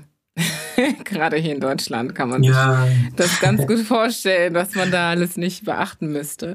Ja, spannend. Also auch zu wissen, was das für Auflagen sind, weil man sich ja vielleicht auch denken könnte, das sind extrem, also ich will jetzt nicht sagen, dass sie nicht wichtig und nicht signifikant sind, ne? aber jetzt zu sagen, ich habe einen Warteraum oder ich habe nicht einen Warteraum, ich weiß nicht, wie wichtig mir das jetzt so als potenzielle mhm. Kundin, Patientin, wie auch immer wäre, sonst komme ich einfach, wann ich dran bin. So, ne? Genau, genau. Und ich habe, ich glaube, vor, vor zehn Jahren, als ich die gegründet habe, war es noch so, ähm, da gab es noch eine, irgendeine Auflage, Ach so, ich hätte, glaube ich, nicht einfach so Hausbesuche machen dürfen. Mm, und dann war es für mich raus, wo das Prinzip war, ja, ich will ja gar nicht zu Leuten kommen, ja. die irgendwie, auch weil ich abends, auch. wenn die Kinder schlafen, ganz genau, ja. die genau das brauchen, die eben nicht raus können oder wollen und die aus, aus familiären oder beruflichen Gründen eben nicht noch einen Parkplatz suchen können. Da war es eben mein mm. Angebot zu sagen, nee, genau, ich komme um 19 Uhr und äh, wir arbeiten daran. Mm, total schön, dass das möglich ist. Also super gut zu wissen für potenzielle angehende Paartherapeuten zum Beispiel ja. oder psychologische Berater wie dich, zu wissen, ob der Weg steinig ist dorthin, sage ich mal, oder wie steinig er ist, mhm. ähm, um sich da vielleicht ranzutrauen. Und du hast vorhin auch kurz eine Sache gesagt. Du sagtest, deine Oma hat es auch gebraucht und das hat dich auch dazu motiviert, ne, mhm. diesen, diesen Weg zu gehen. Also im Prinzip diese Auflagen oder sprachst du da grundsätzlich über die, diese Position, diese Rolle, diesen Job. Was hat dich da inspiriert oder was hat dir diese Erfahrung mitgegeben? Was war da der einschneidende Moment? Meine Oma hat, die war, ich weiß nicht genau, an die 80 dann schon oder auf jeden Fall über 70, da war es immer einmal im Jahr so, dass sie nur eine Phase hatte, da hätte sie eigentlich psychologische Hilfe gebraucht. Mhm. Und es war ihr aber dann zu weit, in die nächste Stadt zu fahren und dann haben wir halt ein bisschen telefoniert und die Therapeuten haben halt gesagt, so, ja, ne, müsst dann in die Praxis kommen. Es gab kein Angebot für, für Hausbesuche. Mhm. Und dann, als ich eh die Idee hatte mit der Praxis, die übrigens beim Partymachen entstanden ist, so, wir machen das. Und dann war es wirklich so, okay, Mann, wir machen das. Also ich mache das wirklich. ähm, habe ich dann gedacht, okay, das stimmt. Und dieses, und dieses, und dieses äh, Hausbesuch-Ding, das ist wirklich eine gute Idee. Meine Oma braucht es doch noch, auch, noch, auch noch andere Leute geben. Also, dass das überhaupt nicht gibt, mhm. dieses Angebot. Und ich habe dann mit vielen Ärzten gesprochen und ja, Ärztinnen und, und, und, und generell Praxen. Und die haben auch gesagt, dass es ein gutes Angebot ist. Es muss halt nur bekannt werden, dass das gibt. Das hat lange nicht für die Bekanntheit gehabt, weil ich nicht irgendwie so viel Werbung gemacht habe. Aber wenn man dann die Werbung macht, es ist alles, es gibt genug Menschen, die tatsächlich einfach Hilfe brauchen. Und deswegen ist es tatsächlich etwas, wo ich mich freuen würde, wenn es mehr Menschen geben würde, die, die anderen Menschen helfen und da sind, ob jetzt irgendwie wirklich mit Hausbesuchen oder halt eben nicht. Es gibt Bedarf in der, im psychologischen und äh, therapeutischen Bereich, äh, dabei Menschen zu helfen. Mhm, mhm, total. Also glaube ich absolut gerade in dieser Welt und in der Zeit, in der wir leben. Ne? Also wie viel Mental Health Herausforderungen ja. haben Menschen heutzutage und ähm, haben sich irgendwie zu Tode gearbeitet oder sind in toxischen Beziehungen geblieben oder wie auch immer. Und welche Effekte das ja auch hat, ne, über Generationen hinweg teilweise.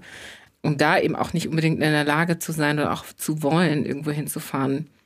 Ich glaube, das ist mittlerweile seit der Pandemiezeit allerspätestens total verständlich. Ja, wichtige Arbeit, wichtige, wichtige Arbeit, die du machst. Und würdest du sagen, also wie ist das mit deiner Klientel? Weil du bist ja auch ein schwarzer Mann, der diese Arbeit macht. Das heißt, man sieht das nicht oft. Also ich kenne niemanden mhm. zum Beispiel außer dich.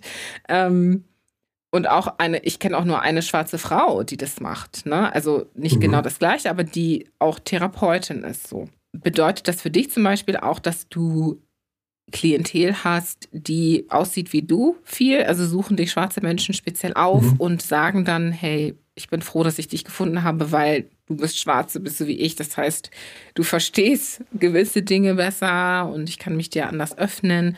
Oder wie sieht das da aus? Tatsächlich habe ich nur, ich will jetzt nicht lügen, aber an drei schwarze Menschen erinnere ich mich. Hm. In den letzten glaube, also in den zehn Jahren. Ja. Genau, also es ist wirklich super wenig. Hm. Im letzten mit einer telefoniert, aber es hat dann aber irgendwie nicht gepasst, schon beim, beim, beim Telefonat, also ich weiß nicht aus welchen Gründen mehr, aber dann wusste ich auch, ich habe vergessen, woher sie ist, aber dass sie, dass sie Afrikanerin, äh, gebürtige ist. Ja, nee, also wirklich wenige. Tatsächlich. Mhm. Und ich weiß nicht, ob die sich das ausgesucht haben. haben die haben sie haben es nicht gesagt. Sie haben nicht gesagt, hey, das ist mir besonders positiv aufgefallen. Tatsächlich weiß ich noch genau, bei der ersten, der habe ich online gearbeitet. Und ich habe auch nur ein oder zwei Gespräche gehabt, dass ich beim ersten Mal wirklich mir wäre beinahe rausgerutscht. du bist ja schwarz. ich habe mich echt gefreut, weil es einfach die erste, ja, es war auf jeden Fall die erste. Ja. Das ist vielleicht zwei, drei Jahre her und wow. irgendwie nach fünf oder sieben Jahren so, das nie, ich war super überrascht und habe mich echt gefreut, also da auch irgendwie helfen zu können oder zumindest Hilfe anbieten zu können. Aber größtenteils das Klientel ist schon sehr deutsch, würde ich sagen. Mhm. Also auf jeden Fall weiß. Ein paar paar Menschen mit türkischem ähm, Hintergrund mhm. sind da gewesen, aber ansonsten ja, tatsächlich extrem, also schon sehr, sehr, sehr deutsch. Mhm. Und du hast ja, also ich, du hast ja auch gesagt, dass so die Verbindung oder der, der, die Vernetzung mit dem schwarzen Kollektiv, die ja ist ja scheinbar auch noch nicht so lange so wie sie heute ist. Ne? Also, ja. ähm, dass du da viel mehr Kontakt hast mit schwarzen Menschen im deutschsprachigen Raum. Und ich meine, dein Leben an sich, hast du ja auch am Anfang gesagt, war ja sehr viel mehr auf Seiten der Mutter geprägt. Das heißt, deine Mutter hat ja dich auch alleine erzogen. Das heißt, auch ohne deinen Vater. Das heißt, du hast da den afrikanischen Bezug ja auch nicht gehabt durch ihn. Mhm. Würdest du sagen, dass sich das auch ja in der Hinsicht geprägt hat, vielleicht, dass deine Orientierung entsprechend mehr auf der ja, weißen Seite, sag ich mal, war? Oder ja, wie äh, hatte das einen Einfluss auch auf deine Umgebung, wie sie aussieht jetzt? Hatte wahrscheinlich oder mit Sicherheit schon einen Einfluss. Mhm. Ich glaube, meine Mutter hätte sich gewünscht, dass ich mehr mit der schwarzen Community vernetzt bin und ich hätte es mir auch gewünscht, aber ich war relativ schüchtern in meiner, in meiner Jugend. Mhm und hatte, ich habe auch schon mal bei einem ersten Gespräch gesagt, ich hatte wirklich, ich hätte mir das echt gewünscht als Jugendlicher, da Kontakte zu knüpfen und habe immer jeden schwarzen Menschen angeguckt und hatte auch das Gefühl, dass ich eben nicht beachtet werde. Echt, ja, von Ihnen? Genau. Und meine Mutter hat dann gemeint, so ja, du, ich habe gehört, dass nur weil du sehr hell bist, kann mhm. es sein, dass man, dass man da dich extra nicht mag. Mhm. Und ja, ich habe tatsächlich, ich weiß noch, in der, in der Hip-Hop-Szene, wo ich auch viel feiern war, Anfang 20, gehofft, irgendwie Anschluss zu finden. Und ich habe es einfach auf, also es hat sich einfach nicht connected. Das war so wie, als wäre ich nicht, das hätte ich, also ich was grundlegend falsch gemacht. Ich sehe vielleicht richtig aus, aber also so, aber im Sinne von, nee, ich kam nicht nicht ran. Mhm. Und dann habe ich tatsächlich äh, ja auch so musikalisch mich sehr verändert, habe dann angefangen Metal zu hören und habe dann, sag ich mal, da, danach dann, oder da bin ich halt sehr aufgenommen worden in die Szene und habe dann später erst irgendwie eine Lockerheit mit, mit schwarzen Menschen entwickelt. Ich das Gefühl hatte, so, jetzt, wo ich was älter bin, begegnet man mir anders. Und jetzt bin tatsächlich ich, ich achte inzwischen in den letzten, aber auch erst letzten paar Jahre darauf ganz bewusst, wenn ich irgendwie schwarze Menschen sehe, die anzugucken und zu grüßen. Mm. Damit die das bemerken, hey, ich, ich weiß, vielleicht ist irgendwo so ein Junge, der ist wie ich früher war und der das braucht, der mm. das braucht, gesehen zu werden und erkannt zu werden und hey. Weil für mich zum Beispiel, als ja wirklich sehr heller und schwarzer Mensch, ist es so, dass es für mich so, also ich habe immer das Gefühl gehabt, das ist für mich, das ist natürlich wieder dieses dieses Vergleichen, ne? aber ich hätte mir gewünscht, ich wäre richtig schwarz, mhm. damit ich wenigstens das bin. Mhm. Und mein Gefühl war, es, es, gab weiße Menschen, die mir gesagt haben, nee, du bist ja gar nicht richtig schwarz. Mhm. Das war dann so wirklich so, okay, fuck, ich bin weder weiß noch und, und, die, und, und, und, und die stehen mir auch nicht so richtig schwarz zu sein, dann diesen Bonus zu haben, sondern du bist halt irgendwie so eine so was Verbessertes quasi. Ja. Und dann bekam ich eben halt auch nicht von schwarzen Menschen irgendeine Form von Aufmerksamkeit. Mhm. Und das, das war halt schon so das Gefühl von, ja, okay. also, ich, ach, was mache ja, ich jetzt? So, ja, ne? ja. Und das hat mich sicherlich, sicherlich äh, geprägt. Mhm. Nicht, ich wüsste jetzt nicht, ich habe jetzt nicht absichtlich irgendwas beschlossen, mhm. aber ich habe einfach auch mal aufgehört zu versuchen, in eine schwarze Community irgendwie zu kommen oder, oder, oder so, sondern einfach mein Leben so gemacht und es ist eben so sehr weiß mhm.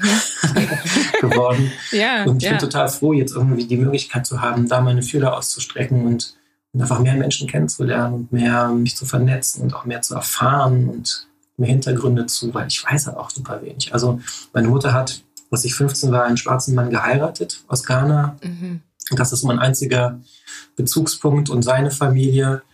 Aber da war ich irgendwie auch schon 15. Mhm. Und das war ja. irgendwie was anderes. Ja. Ja, andere Dynamiken. War, genau, ne? ich habe nicht, das war nicht meins. Ja. Ich habe den nicht selber kennengelernt und, und, und so weiter. Mm. Ja, super interessant. Und ich glaube auch dieser Aspekt von Anerkennung und Zugehörigkeit, das ist ja auch etwas sehr Menschliches. Man geht ja am Ende des Tages dahin, wo man sich wohlfühlt, wo man ja. sich willkommen fühlt. Und dann ist es erstmal egal, wie die Menschen aussehen, weil dieses Gefühl entsteht, ne, der ja. Zugehörigkeit und ich würde gerne von dir vielleicht auch wissen, also glaubst du, dass die Menschen, die schwarzen Menschen da zurückhaltend waren, weil dann das, was deine Mutter sagte, zutraf? Also du bist hellhäutig, deswegen bist du nicht so schwarz oder schwarz in Anführungsstrichen. Mhm. Also glaubst du, dass das der Fall war? Ich, also ich weiß es nicht. Mhm. Ohne, ohne Quatsch, ich weiß es nicht. Ich denke, ich glaube oder entschließe mich zu glauben, dass dass es nicht so war, sondern es irgendwelche anderen Gründe hatte oder Zufall war oder also ich weiß, dass ich mit, mit Haaren, wie ich sie auch jetzt habe, und ich hatte früher auch eher längere Locken oder so afromäßig, ähm, dass man es einfach gesehen hat. Dann hatte ich zwischendurch in meinen, meinen Teenie-Jahren sehr, sehr kurze Haare. Da gab es wirklich Menschen auch, die gesagt haben, also weiße Menschen, die, die gesagt haben, sehe ich gar nicht. Wusste es mir nie aufgefallen, dass du irgendwie wie einen afrikanischen Hintergrund hast, also völlig überrascht.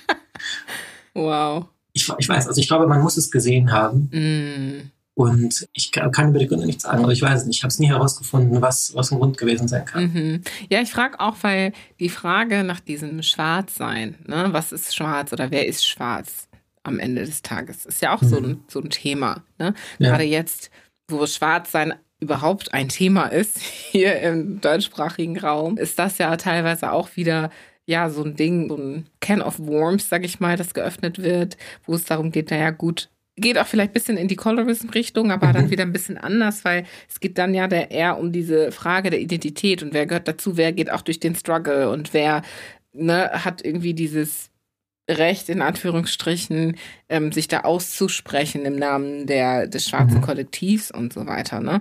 Ja, mich interessiert zu wissen, was du da so vielleicht auch für Erfahrungen gesammelt hast und ob du, ob das für dich auch mal eine Frage gewesen ist. Dieses, bin ich schwarz genug oder bin ich überhaupt schwarz?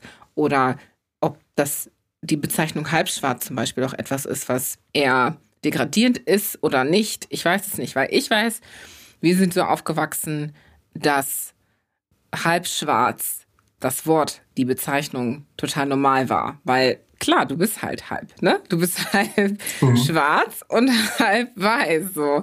Und mittlerweile hört man ja alle möglichen Vorschriften in Anführungsstrichen, wie irgendwas gelabelt sein soll oder irgendwer gelabelt sein soll und dass jetzt Mischling sowas äh, zum Beispiel nicht okay ist, dass mhm. Halbschwarz nicht okay ist. Man soll jetzt Mixed sagen, ja, weil, weil keine Ahnung, ist halt weniger so. Und ich kenne Menschen, ich bin in einer sehr internationalen Umgebung aufgewachsen mit sehr vielen Ausländern damals auch, ne?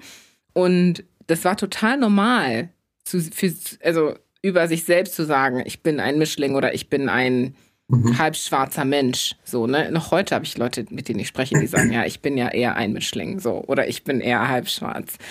Und da interessiert es mich auch von dir irgendwie vielleicht zu wissen, ist das etwas, was dich mal beschäftigt hat, wo du gesagt hast, hey, ich bin halb schwarz oder ich bin nicht so schwarz oder ich bin, ja, weil ich vielleicht nicht so diesen Bezug habe, aber am Ende des Tages sehe ich ja auch so aus. Bedeutet das dann für mich, dass ich schwarz bin oder gehört da mehr dazu? Weißt du? Mhm, total wichtige Frage. Ich weiß, dass ich früher mich als Mischling bezeichnet habe oder genannt wurde. Mhm. Habe ich halb schwarz auch benutzt. Es kann sein. Ich weiß, dass es mir, dass ich die, die Frage mir lange gar nicht gestellt habe, weil ich quasi nichts zu tun hatte mit der Community mhm. und weiße Menschen. Das mag aber jetzt wieder das Tolle an Köln sein. Das, das hatte ich, ich musste das, also das war, war einfach keine Rolle gespielt. Mhm. Also ich musste ganz selten mal, also ich weiß, dass ich ein paar Mal natürlich aber gar nicht unfreundlich gefragt wurde, dann von Leuten, die mich schon kannten oder die ich schon kennengelernt hatte, die dann irgendwie wenn man fragten, quasi ganz deutsch bist du doch nicht. So, ne? was, was ist, was ist wo kommt deine Familie her oder so? Mhm. Und habe jetzt irgendwie erklärt und so, ja, okay, cool.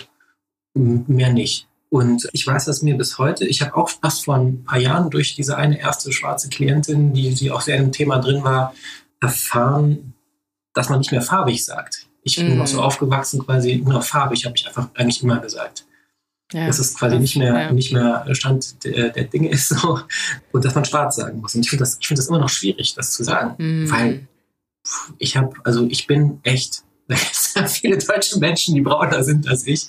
Und, ähm, und es, äh, ja, das, das, das ist, ich möchte mir das nicht, also das ist für mich echt so, also ich habe nicht, ich habe nicht die Erfahrung gemacht, dass ich schwarz sein darf, tatsächlich. Mm. Mir, hat, mir hat nie ein Schwarzer gesagt, du bist schwarz.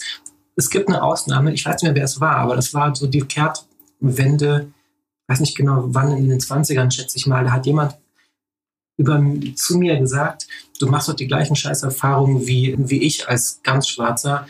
Jeder, der diese Erfahrungen macht, ist ein Schwarzer. Fertig aus. Mm. Und das war für mich so, war geil. Das war, das war das erste wirklich Inkludierende von einer fremden Person, wo ich dachte so, mhm. okay, du, du siehst mich und du weißt genau, ich krieg auch was ab. Mm. Also äh, gehöre ich zu deinem Haufen so ungefähr. Das war für mich, kriege immer noch Gänsehaut. wow. Und ansonsten glaube ich, ich müsste, um mich schwarz zu nennen, eigentlich noch irgendwie mehr vernetzt sein, um irgendwie das Gefühl zu haben, ja, okay, da sind außer meiner Nase und meinen Lippen und meinen Haaren ist noch mehr zu, zu sehen. Oder, oder da ist noch mehr, was ich Schwarzes habe, weil ich hm, und das ist halt die Frage. Ich hab, bin voll äh, gespannt, weil ich weiß nicht, was Schwarzsein ist. Mhm. Das, ist das ist für mich ganz interessant. Und ich, und ich bemerke in mir einen Prozess, dass ich, dass ein Teil von mir sagt, super, finde das raus. Vielleicht, vielleicht kannst du schwarz sein, so ungefähr. vielleicht, vielleicht kannst du dir Dinge aneignen, weil das, weil das cool ist. Und weil ja. zum Beispiel, ich trage alle paar Monate kämme ich mir den Afro groß. Mhm. Da habe ich seit ein paar, seit einem Jahr so voll Bock drauf. Und ich bemerke, dass ich mich anders fühle. Mhm. Und dass ich anders angeguckt werde. Mhm. Und ich merke, dass ich mich dann irgendwie auch manchmal schwärzer fühle. Mhm. Und dann, ja, mache ich es halt wieder anders, weil es irgendwie einfacher ist. Und ich jetzt, ich, ich wüsste nicht, wie ich mich nennen sollte. Also, ich, also Mixed gefällt mir, aber das ist irgendwie auch was Künstliches. Mhm. Wahrscheinlich ist Halbschwarz total richtig in der Beschreibung und ich würde mich davon nicht angegriffen fühlen, aber natürlich gibt es Menschen, die sich dann davon angegriffen fühlen, mhm. die aber halt auch wahrscheinlich eine gute Begründung dafür haben, mhm. warum, warum man so hell sich ganz schwarz nennen darf. Also ich, ich, ich weiß, ich fühle einfach so ein, so, so ein Ding von, ich bräuchte eine, eine Erlaubnis, in Anführungsstrichen, was würde ich mir was anmaßen. Mm. Interessant, ne? Mm, total interessant. Und ich glaube auch super viele Menschen, also halbschwarze Menschen, ich sage das jetzt, weil ich weiß, ja. dass das okay für dich ist, auch ähnlich empfinden. Und ich meine, man stelle sich vor, Menschen, die zum Beispiel halb eine halbe, eine Seite haben, die halb schwarz ist und dann ein Viertel noch irgendwie was anderes und dann ein Viertel noch was anderes oder sogar ein Viertel schwarz, ein Viertel, was weiß ich, osteuropäisch, ein Viertel Middle East und ein anderes Viertel irgendwie, I don't ja. know what, ne? so, und ich, deswegen finde ich das eine inter interessante, ja, Frage vielleicht, die man äh, sich vielleicht durch den Kopf gehen lässt, lassen könnte. Aber am Ende des Tages, ja, geht es ja auch darum, wie und wo du dich wohlfühlst. So, ne? Und durch den Kontext des Schwarzseins ist es ja trotzdem immer noch ein anderes Thema, so, ne? Von der Historie gesehen und auch von der jetzigen Zeit, in der wir leben und die Lebenserfahrungen, die immer noch gesammelt werden, so, ne? Mhm. Die man ja nicht abschalten kann, wenn man einfach heute sagt, okay, ich bin jetzt weiß. So kann man ja nicht, ne? Kann man nicht einfach verstecken. Und dementsprechend, ja, ich, also hätte ich jetzt auch keine Antwort so auf dieses, wer ist jetzt genau schwarz, wer ist nicht schwarz. Also jetzt so ein Satz. Aber ich fand, was die Person dir gesagt hat damals, diese schwarze Person, schon sehr zutreffend. So, was ist die Lebenserfahrung? Was ist die Realität am Ende des Tages auch? Ne? Und gleichzeitig aber auch, ja, die Tatsache der Wurzeln, die sind da, man hat sie, man kommt aus dem Kontinent oder hat Wurzeln vom Kontinent oder von eben der Diaspora, so, ne, also Cari Caribbean oder so, ne? Ja. Und das gehört auch dazu, finde ich. Also es gibt diese zwei Komponenten, ne? Dieses Wurz, die Frage der Wurzeln und eben die Frage der Lebenserfahrung. Wie ist sie am Ende des Tages? Und mhm. ja. ja. Macht Sinn. Ja. Mhm. Spannend. also. Ja, voll. Wenn du jetzt so durchs Leben gehst, würdest du sagen, du fühlst dich wohl in Deutschland als jemand, der so aussieht, wie du aussiehst und ja, als schwarzer Mensch? Oder würdest du sagen, dass wir noch nicht an einem Punkt angekommen sind als Gesellschaft, wo wir Menschen, die aussehen wie du und ich, einfach so durchs Leben gehen können? Also direkt aus der Pistole geschossen in mir quasi, ja, ich fühle mich wohl. Hm. Ich fühle mich wirklich sehr wohl. Ich weiß aber ich kann jetzt nur darüber über mich sprechen. Mhm. Und ich habe natürlich viel Glück mit meiner Familie, mit meinem Umfeld, mit meinen Verdrängungsmechanismen, dass ich mich so wohl fühle und mit so guten Menschen, auf gute Menschen getroffen bin, dass ich so gut alles geschafft habe, wie es, wie es jetzt ist und dass ich mich so gut und so wohl fühlen darf. Wenn ich mir andere Menschen ansehe und wie, ja, wenn ich mir einfach andere, andere schwarze Menschen ansehe, dann, dann denke ich schon, dass, das, dass da noch viel zu tun ist auf jeden Fall. Mhm. Und zum Beispiel, was eben du mit Afrikaner machst, dass das Wissen und eben auch so ähnlich wie ich Menschen helfe zu erkennen, welche Macht sie haben und wie viel Einfluss sie auf ihr Leben und ihre Emotionen haben und Gedanken, hilfst du ja Menschen dabei, schwarzen Menschen dabei zu erkennen, was eigentlich alles möglich ist mhm. und das und, und, und wie ihr Leben auch sein kann und dass sie frei sind mhm. auch Einfluss haben. Und allein das Wissen, okay, es gibt da jemanden, der mir sehr, der mir sehr ähnlich sieht oder so, in gewissen Punkten, und der oder die hat aber so und so einen Job. Und ich wusste nicht, dass das da jemanden gibt, der, der dass das für Afrikaner oder so auch möglich ist oder für schwarze Menschen. Mhm. Und ich glaube, dass das wichtig ist, dass das total wichtig ist, so genauso wie es wichtig ist, dass wir den Leuten, dass, dass, dass Mädchen wissen, dass es eben auch Ärztinnen gibt, dass das einfach Teil des Bewusstseins ist. Klar, nicht nur den Arzt und so weiter und, und nicht nur den Lehrer, sondern als eben auch alles in weiblich geht. Macht es was, wenn, wenn, wenn schwarze Menschen wissen, uns, für uns sind auch alle, alle Wege offen. Und wir können, also wir können danach streben. Mhm. Wenn, ich, wenn ich das gar nicht von vornherein ausschließe, dann kann ich es auch erst erreichen. Mhm. Und ich glaube, das ist was, was nötig ist. Wow. Sehr schön gesagt. ja, und ich finde es auch toll, dass du das, dass du auch deine Arbeit irgendwo wieder gespiegelt siehst oder Parallelen siehst in unseren Arbeiten, weil dem kann ich total zustimmen. Diese Freiheit, die man hat, anzuerkennen und zu erkennen und die dann auch zu nutzen am Ende des Tages. Was eben nicht bedeutet, dass man dann keine Probleme mehr hat oder keine mhm. Herausforderungen oder Hindernisse. Aber dass man auch da diese Vogelperspektive einnimmt, vielleicht auch mhm. sehr philosophisch auf die Sache gucken kann, um zu sagen, hey, eigentlich funktioniert das, eigentlich kann ich das doch echt wuppen hier. Mhm. Also finde ich schön eine, eine schöne Perspektive des, des Selbstbilds auch. Und ich ja. kann mir, ich, ich hoffe sehr und ich glaube auch, dass es sehr, sehr ermutigend ist für viele. Ja, Ben, ich hatte eigentlich noch so ein paar andere Fragen zum Thema Theologie auch, weil ich das auch sehr, sehr spannend finde. Aber vielleicht können wir da einfach ein anderes Mal drüber sprechen. Ja, sehr gerne. Weil unsere Zeit jetzt auch zum Ende kommt. Aber ich glaube, wir haben schon so viel Wunderbares ja besprechen können und sehr, sehr interessante Einblicke in deinen Werdegang zu haben. Und ich hoffe, dass viele Zuhörenden sich davon inspiriert haben lassen und vielleicht diesen Weg auch eingehen, da wir sehr viel mehr Menschen brauchen, die einem ja in diese, in diese Freiheit guiden, sozusagen. Sehr cool. Und auch nicht nur in sie guiden, sondern eben ihnen helfen, mit ihr umzugehen, weil das ja. auch Verantwortung bedeutet. Ne? Mhm. Ja. Super spannend. Und bevor wir aber beenden das Gespräch, kommen auch wir zu den Blitzfragen, die ich für dich habe. Und die werde ich dir jetzt stellen, wenn ich sie vor mir habe. Genau. Los. Ich muss ganz schnell antworten. Du musst ganz schnell antworten. Los geht's. Sparen oder ausgeben? Ausgeben. Aushalten oder rauslassen? Rauslassen. Hilfe anbieten oder Hilfe annehmen? Hilfe anbieten. Putzen oder aufräumen? Aufräumen. Glaube oder Zweifel? Definitiv Glaube. Afrikaner oder Deutscher? Oh, äh, ich, die schnelle Antwort ist wirklich Afrikaner. Hm. interessant. Cool, ja. Super interessant. Ja, das war's auch schon. Ich danke dir. Kurz und schmerzlos. ja, ich muss die Frage jetzt nachdenken, warum ich die so gegeben habe. mein Gott. Ja, das ist immer das Spannende, dass es schnell geht und man dann erst im Nachhinein so ein bisschen marinieren lässt.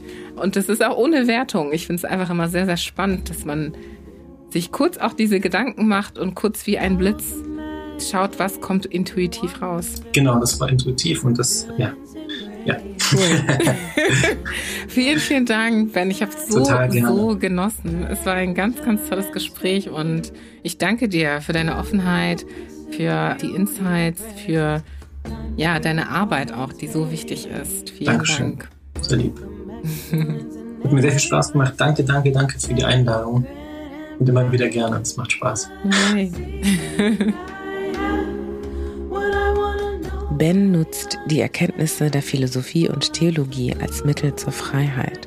Nachhaltig eine sinnvolle Denk-, Handlungs- und Lebensweise aufbauen. Und zwar durch Fragen stellen, nicht verkopfen, reflektieren und Achtsamkeit. Und schön finde ich, wie Ben dies auch an sich selbst angewendet hat um zu sich und seiner Identität zu finden und der Entdeckung oder Erweiterung dieser offen gegenüberzustehen. Allein bei der Frage des Schwarzseins und was das bei ihm verursacht hat oder für ihn bedeutet, sieht man das ganz gut. Ich schätze Bens Ehrlichkeit sehr und ich glaube, er spricht vielen Menschen aus dem Herzen. Wenn euch diese Folge gefallen hat, vergesst nicht, einen Daumen hoch und ein Follow dazulassen, weil uns das sehr hilft, den Podcast weiter zu verbreiten. Schaut in die Show Notes für weitere Infos zu meinem Gast und zu Afrikaner und wie ihr euch gegebenenfalls auch selbst einbringen könnt. Bis zum nächsten Mal bei Afrikaner. satisfaction, pleasure, and strength. Welcome, essence, beauty, presence, time, spirit, form, and space. Welcome, excellence, and every blessing, sacred and praise.